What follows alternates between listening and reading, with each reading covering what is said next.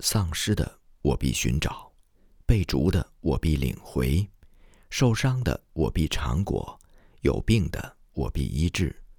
以西结书三十四章第十六节。本章所讲述的事件是一九零零年夏天发生在中国各地的，从北方的蒙古平原到南方的扬子江畔。这些事件使得我们可以一瞥一九零零年夏天那次灾难的广度和深度。当然，这些技术还远远不能详尽地刻画整个事件的规模。在东北。刘福田是山东滕州长老教会学院的毕业生。下面是他记述的在中国东北的经历。义和团风暴来临之前，他曾经在东北的教会学校做了两年的教师。六月末的时候，流言变得越来越猖獗，天下大旱，长久无雨，这都是因为那些外国人和中国的基督徒们。他们惹怒了中国的土地爷和各方的神灵，所以神灵们差遣了四十八个勇士来剿灭他们。义和团的操演开始了。这时，我们听见从天津传来了焚烧和屠杀的事情。我妻子经常问我：“我们什么时候能够躲避这场灾难呢？”我总是这样回答她：“说不要怕，我们只要祷告神。”祈求神看顾我们。七月二号那一天，有一个人来告诉我们，他们那里的医院、教会、传教士的住所都被毁坏了，传教士们都逃到了另外一个地方。当地的天主教堂也受到了攻击。义和团的第一波攻击被自卫的天主教徒打退之后，朝廷的军队和义和团联合起来。开始攻击天主教堂，结果他们攻破了防线，有两三百名天主教徒以及神职人员、修女都惨遭屠杀。当我们听到这些消息以后，就力劝我们的传教士赶快逃亡，但是他决定就留在这里，和我们同生共死。我们再次反复地恳求他赶快离开，直到最后。他决定走了。那天晚上，我不能合眼，我和妻子一起求问主，我们是否应当逃离。在祷告之后，我连续三次打开圣经，祈求神指引我。这时，我读到了启示录第十八章第四节，上面说道：“我又听见从天上有声音说：‘我的民呐，你们要从那城出来。’”免得与他一同有罪，受他所受的灾殃。我感谢神对我们的指引。第二天，我关闭了教会学校，心里面默默的祷告，祈求神差人来把我们引领到一个可以避难的地方去。十点钟的时候，我们教会的姓王的弟兄赶着一辆马车来了，我和我的妻子、孩子。以及徐长老和他的家庭，并两个教会学校的女生，我们一起向北面王先生的家走去。徐长老和我在车旁走着，我们每个人的手中抱着一个孩子。邻居当中有许多人都来为我们送行，他们都是泪流满面。在接下来的一个礼拜，我和妻子、孩子依次在三个教堂里面避难，几乎每一天。我们都能听说有些教堂被焚毁、基督徒殉道的消息。我们的教堂在大家离开之后两天之内就被义和团团民烧毁了，没有教堂再能够收容难民，我们只好到其他的地方去寻找避难所。这时，有一个基督徒告诉我，在蒙古境内一带的一个沙丘附近，有一个可以隐蔽的地点。那里有三间房屋可以躲藏，于是，我抱着孩子，扶着妻子，在两位基督徒的引导下，趁着夜色，悄悄地出发了。到达那里之后，有一位当地的农妇友善地收容了我们。我把妻子和孩子留在那里，我自己则伤痛欲绝地回到了村子里。若不是心中仍然对神有信靠，若不是在他那里所得的安慰，我肯定早就彻底绝望了。两天之后，我回到了妻子和孩子那里。他对我说：“我以为这个隐蔽的地点我们能够安全，但其实并不是这样。有一个人来到这里，听说我是基督徒，于是他就四处散播坏消息。而且那个收容我们的农妇，他自己的儿子就在另外一个地方已经参加了义和团。在接下来的两天当中，我在附近的一个山谷里面藏身。”因为从那里，我能够看见妻子和孩子他们居住的那个房子里面的情形，我的心非常的郁闷。这时，我连一个遮蔽酷暑的帽子都没有，又渴又饿，我到哪里能够得到拯救呢？身边有一本圣经，我读了一会儿圣经以后，心里面得到了些许的安慰。就在我极度困窘痛苦的时候，我的一个学生找到了我。他把我送到了他的婶婶家里，那里的人给了我一些吃的东西。那天晚上，我进到村子里面，要另外寻找一个避难所。一个基督徒说，他有一个表弟姓刘，住在五公里之外的地方，也许他们能够收容我们。我去见了刘先生，他对我说：“我可以收容你的妻子孩子，但是你自己不能住在这里。”如果就是你妻子自己，我的邻居会以为他是我的一个亲戚。于是我把妻子和孩子带到了他的家里，自己回到原来的村中。当天的晚上，我听到这样一个消息：当地的官府按照朝廷的圣谕，已经颁布告示，悬赏五十两银子，抓捕基督徒的首领，捕杀一切的基督徒，还要没收基督徒一切的财产。任何窝藏基督徒的人都算与基督徒同罪。官府已经挖好了一个大坑，等到屠杀基督徒之后，就来掩埋他们的尸体。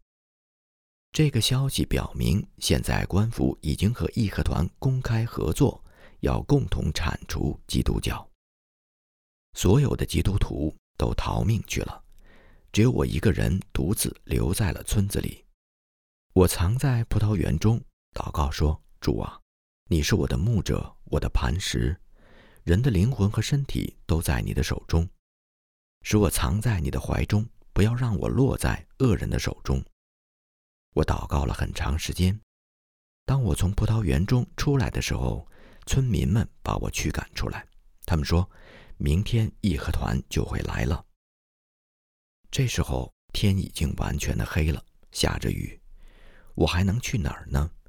没有人引导我，给我指路，我就坐在一棵树下，渴望去见我的妻子和孩子。但是，刘先生曾经说过，我要是去看他们的话，他就不再收留他们了。第二天早上，我决定去艾先生的家里，他是我的一个学生的亲戚。艾先生的家在三公里以外的地方，我到了他家。艾先生看在我是那个学生的份上，就让我进了屋。早上九点钟，有人来敲门，但见我的妻子怀抱着孩子站在门口。我惊讶地问：“你怎么来了？”他说：“我差点再也见不到你了。”然后我妻子详细的向我讲述了事情的经过。在这个危难的时期，那位刘先生图谋不轨。计划把我太太转移到另外一个地方去，但是神是我的妻子，看出了这位刘先生的不怀好意，于是，我妻子让刘先生拿着他的行李走在前头，他跟在后面，然后趁机会在路边躲了起来。他知道艾先生的家就在附近，于是给了一个牧羊人一点钱，在那个牧羊人的指引之下，就来到了。艾先生的家门口，我们全家人就这样喜悦的重逢了。我虽然憎恶那位刘先生的图谋不轨，但是我也感谢神，能够使我和妻子、孩子重逢。艾先生不敢让我们住在他家里，有一位老妇人是他的亲戚，很怜悯我们。那位老婆婆说：“我可以住在她的菜地里，那个菜地的四围有围墙围着，里面还有一个小棚屋。”他说：“可以送食物和水给我们。”但是他也警告我们说，必须要等到天黑之后才能去那里。然而还没有等到天黑，衙门就派来了十个全副武装的捕头来抓捕我们。我们事先得到警告，于是有人带我们翻墙去了那个菜地，藏在小棚屋里面，躲过了衙门捕头的搜索。我们在那个安静的角落里一起读圣经，感谢神的恩赐怜悯。我们在那个棚屋里面住了四天。一个新的危险又临到了，村民们开始怀疑我们的行踪，于是那位老婆婆要求我们离开。这时，我忽然想到了朱先生，他是艾先生家里聘请的老师，也是我的朋友。于是，我就对那位老婆婆说：“请她把朱先生叫来，使我可以和他谈话。”正当我和朱先生说话的时候，有一大队的义和团团民来了。他们从四面八方包围了我们住的棚屋。我们听见刀剑、枪矛和铁链的声音。我请朱先生出去看一下情况。我和妻子跪下来祈求神拯救我们。很快，义和团就把我抓住了。他们把我双手捆在背后，向外面拖。我妻子和孩子放声大哭。我妻子恳求朱先生救救我。朱先生这时在感动之下，勇敢地站出来说：“他可以为我担保。”他对义和团说：“你们能不能等到早上，咱们再说这个事儿？你们大半夜的闯过来，把狗弄得拼命叫，把所有的人都吓得够呛。”听罢他这话，义和团暂时放开我。我回到了棚屋里面，轻轻拍了拍我妻子的手臂，我跪下祷告。感谢神差遣朱先生来拯救我，把我从水火之中救了出来。第二天天亮之后，义和团重新捆绑我，要把我带到康平县他们的总部，去领取那五十两银子的赏金。但这时朱先生站出来反对他们。一个义和团的团民说：“把这一家三口都拉到南面的峡谷。”在那儿把他们都宰了吧！朱先生和艾先生抵挡他们，他们发生了冲突。义和团看见朱先生流血了，就害怕，因为他们知道朱先生在当地是一位很有地位和影响力的人。后来义和团团民走开了，我们一家三口人就藏到了艾先生家一个草垛子里面。这是朱先生第二次救我们。义和团想了一个计策，他们说：“让那个姓刘的基督徒到我们这儿来吃顿饭，摆一个大筵席，我们就让他逃命。”我不知道这是他们的计策。我要召唤衙门的士兵来抓我。上午九点钟，我妻子听见外面有马蹄声，我们出去看，发现有十个骑兵正向艾先生家奔来。幸好朱先生站在院子的教室门口。他请那个骑兵队长进了屋。骑兵队长说：“我听说那个姓刘的逃犯藏在艾先生家里，我们这是来要抓他。”朱先生说：“这里没有这个人。”骑兵队长说：“今天有人来报告说，昨天在清理水井的时候，发现有人投毒，这一定是那个姓刘的干的。”朱先生说：“根本就没有这个人。”也根本没有这回事儿。那个骑兵队长于是就没有再问什么，很快就带着人回去了。这是朱先生第三次救了我们，我们的心里充满了欢欣，感谢神。中午，艾先生要求我等天黑的时候立刻逃走。下午五点钟，冲进来一个陌生人，说：“官府知道刘先生还没有走，已经派了一些官兵来抓他。”他们马上就要到了。我和妻子在慌乱之中从后院翻墙逃走，逃到邻居家的院子里，那里住着一个妇人。他说：“你们是谁？”我们正想试图解释，这个女人就把我们推出来。我妻子怀抱着孩子，看见那家人不愿意收留我，就哭着说：“离开我吧，赶快逃得远远的。”我心中极其痛苦，离开了妻子和孩子，逃走了。有一个人拿着镰刀在后面追赶我，但是幸好，朱先生派人去拦住了他。后来我才知道，那个拿着镰刀追我的人，是村中陈先生雇的。他是要把我抓起来交给义和团，因为他想娶我的妻子为妾。那个陈先生因而几次三番的想要陷害我，但是天父四次差遣朱先生来把我拯救了。我待在南边很远之外的一个朋友家中，几天之后，也就是七月二十五号。我去见了我妻子和孩子。我听说朱先生派人把他送到了蒙古边界处。朱先生在那里有房子。我们夫妻相见的时候，心里面极其的喜悦。但是我们的小孩子生病了。我妻子对我说：“你从艾先生家逃跑的时候，有个拿镰刀的人追你，你知道不知道？”我说：“我知道。”我妻子说：“那时。”艾先生家隔壁的那个女人也把我推了出去，我能去哪儿呢？我拍着怀里的孩子就藏在一个墓地里。我能听见那帮暴民喊着说：“赶快去抓那个姓刘的！”有人喊道：“姓刘的往东跑了。”那种鼓噪的声音持续了很长时间。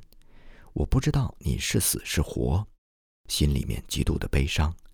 我只能祷告神。求他来安慰和保护你。天黑了，一切都安静下来，我就在那里抱着孩子，真是万般的无助，我简直悲痛透顶。这时，朱先生派他弟弟来找到了我，他说：“不要害怕，我安排了一匹毛驴，把你带到我们家里去。”我们就趁着黑夜前行。艾先生家里来了几个人，一路陪着我们。走了好几公里，保护我们。朱先生的弟弟牵着毛驴，载着我们，一直走了三十公里，到达他的家里。我们真的要感谢神，我们的得救真是奇妙。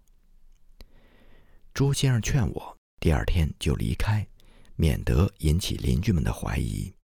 我再次向南走，沿途看见义和团团民烧毁了许多的房子。我听说有很多基督徒受难的消息。我走了六十公里，身无分文。有留言说，义和团正在四处搜捕我。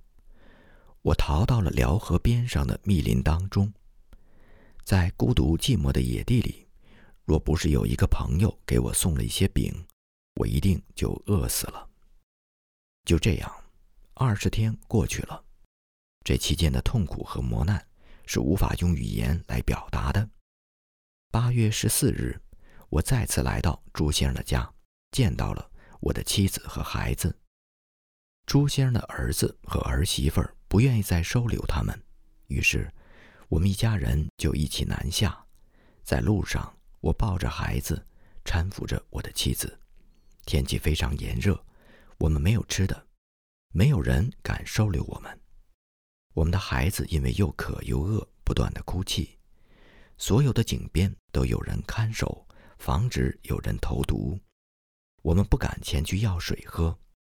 有一次，我们刚刚走进一个旅店里，路上就过去两辆大车，车上面满满装着被抓捕的基督徒。如果我们晚几分钟的话，就会在路上被那些义和团团民抓走了。我无法讲述所有的磨难和悲哀的事，也无法详细的讲述很多次命悬一线的惊险。我无法详尽的讲述我们的徐长老遇难的事情，以及其他许多基督徒弟兄姐妹殉道的细节。最终，我们到达了很远的一个地方，我的一个远亲的家里。一九零零年十月，我们回到了家乡。那时义和团已经退去了。我们整整流浪了四个月，曾经住了二十多个地方。在千山万水当中跋涉，度过了一个又一个危险，神拯救了我们。难道我们不应该赞美他的恩典吗？在张家口，一九零零年五月二十一日的清晨，有三个学生离开通州启程回家，他们要走五天的路程。其中的一个学生叫严毅，刚刚上高二；另一个学生叫万新，则是刚刚高中毕业。在路上，他们碰到了义和团。不过，这个时候，义和团的团民只是在操演。三个学生走了两天的路程之后，严毅独自向张家口方向走去。他的父母住在那里。当他到达宣化的时候，坐在城外的茶店里休息，听见人们谈论义和团。此时，义和团正在城中征召人马。这些义和团距离张家口。只有一天的距离。严毅的家在美国传教士协会开办的医院附近，医院距离传教士的居所大约有四百米。这两个地方都在张家口的城外。严毅的母亲是教会的一位童工，每天他都带着基督教的书籍，走家串户的传讲基督的福音。严毅的父亲是贩卖火柴的。他的三个哥哥也都在父亲的店里工作。严毅到家之后的第二天，他的叔叔就来告知，他看见城中有一个山东人，正在一个店一个店的索要钱财。那个人手中拿着官府的文件，征召人们加入他们的义和团。当天晚上，那个山东人就在医院的附近睡觉。接下来的一天。有两个男孩子被这个山东人用催眠术催眠了，紧接着，有许多的人就加入了他们的义和团。整条街上都站满了人，这些年轻的义和团团民在街上操演。他们训练的地方距离医院只有几米远。那些不愿意加入义和团的年轻人被抓了起来。他们被强迫去参加那些奇怪的演习仪式。每天，严毅站在自家的院子里，就能够向外面看见他们；就算他坐在自家的屋子里，也能够听见义和团团民在外面讨论要烧毁医院。而且，这些义和团的团民常常散布类似的谣言，说医院当中的人挖人的眼睛做药。或是在井里面投毒。有一个人愤怒地喊着说：“那些天主教徒走家串户，在人家门上洒血。”另一个人则说：“但是这个医院是属于基督教的，这些传教士都是从美国来的，他们没干什么坏事儿。”严毅在邻居们中间走动，有机会的时候，他就向人指出。那些义和团所说的东西是危险的，但是恶毒的流言很快就像传染病一样，在城里的各个角落流传开来。严毅到了教会，把这些危机的情况讲给大家听。他坐在那儿正说话的时候，一大堆的义和团团民几乎要冲了进来。斯布瑞克先生走出去劝说那些义和团，让他们散开。那些义和团团民退回去一小段距离之后，又开始操演他们的仪式。严毅回到家中，决定带着母亲和十五岁的妹妹回到三十公里以外的老家去。严毅的母亲是远近闻名的基督徒，如果那些义和团团民开始暴行的话，那么严太太一定会是他们首当其冲的靶子。六月十号是礼拜天，那天晚上，严毅带着妈妈和妹妹离开了张家口的驻地。我们在这里无法详细的记述严毅其他的家人所经历的磨难，因为篇幅有限，我们也无法详细的记述那些传教士们奇妙的脱险经历。斯巴格先生和太太，以及 N 小姐，还有从通州开会回来的。威廉姆斯先生、Roberts 先生、Murdoch 博士。后来，他们都踏上了逃亡之路。他们横穿整个蒙古，一直逃到了西伯利亚。严毅一行三人回到乡村老家的时候，看见义和团已经在那里组织了起来。邻村的亲戚收留了他们。严太太有一个女儿嫁在当地，于是严太太带着最小的女儿就住在了女婿的家里。严毅则到了三公里之外的婶婶家去帮他干活。婶婶家的村子里有一个秀才，这个人立刻就给严毅带来了麻烦。一天，严毅牵着婶婶家的毛驴去井里饮水，那个秀才看见了，他飞跑着去报告义和团，说他看见有个二毛子在井里投毒。但是严毅并没有太在意这样的麻烦。两三个星期之后，有一个严毅的表亲慌忙的来找严毅，说：“你妈妈现在有危险，义和团要杀她，赶快去接她到我们家里来吧。”严毅赶快去接母亲，在路上他听见有很多流言，说有天主教徒隐藏在那个村子里。邻村有一个匪徒跑到严太太栖身的房子门口，高声的叫道。这里有没有天主教徒啊？严毅的亲戚和邻居们都出来否认说这里住着任何的天主教徒。那个人继续的喊：“你们别想骗我，我已经从神灵那儿得到启示，这里住着几个天主教徒。”在这个匪徒转身走开之前，他恶狠狠地说：“要马上去报告义和团，来了结此事。”趁着黑夜。严毅带着母亲和妹妹来到邻村一个叔叔的家里，然后严毅又回到先前那位婶婶的家中，他把母亲的情况告知了婶婶。在路上，他发现义和团团民已经在村子里集结。吃过饭之后，严毅想要离开，但是婶婶劝他，等到明天黎明再走。晚上，村里有一个人来了。对严毅说：“你为什么还待在这里呢？我们全村的人都因为你受惊吓。”严毅回答说：“我很快就走，现在已经太晚了。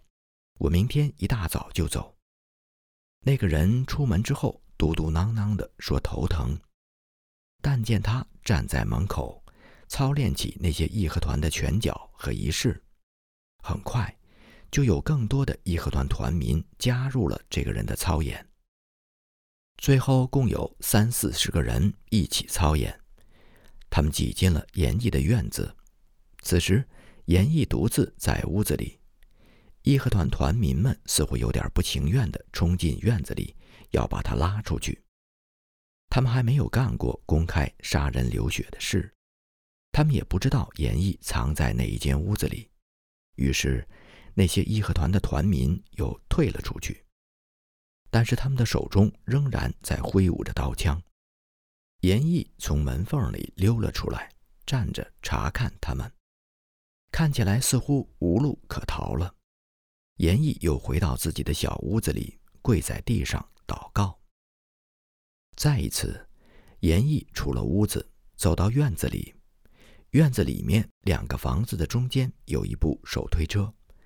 他站在手推车上，爬到了房顶，然后又从房顶跳到外面的街上。这时，有个男孩看见了，他喊道：“看呐，有个人在房顶上！”但是，由于义和团的团民们此时正忙于搜索屋子里面的毒药和往井里投毒的人，在嘈杂纷乱当中，没有人注意到这个小男孩的喊声。现在严毅向山上跑去，他一直跑了两个小时，在疲乏当中，他躺倒在一个山谷里休息。夜晚寒风刺骨，严毅非常担心母亲和妹妹。后来，严毅逃到另一个亲戚家中去避难了。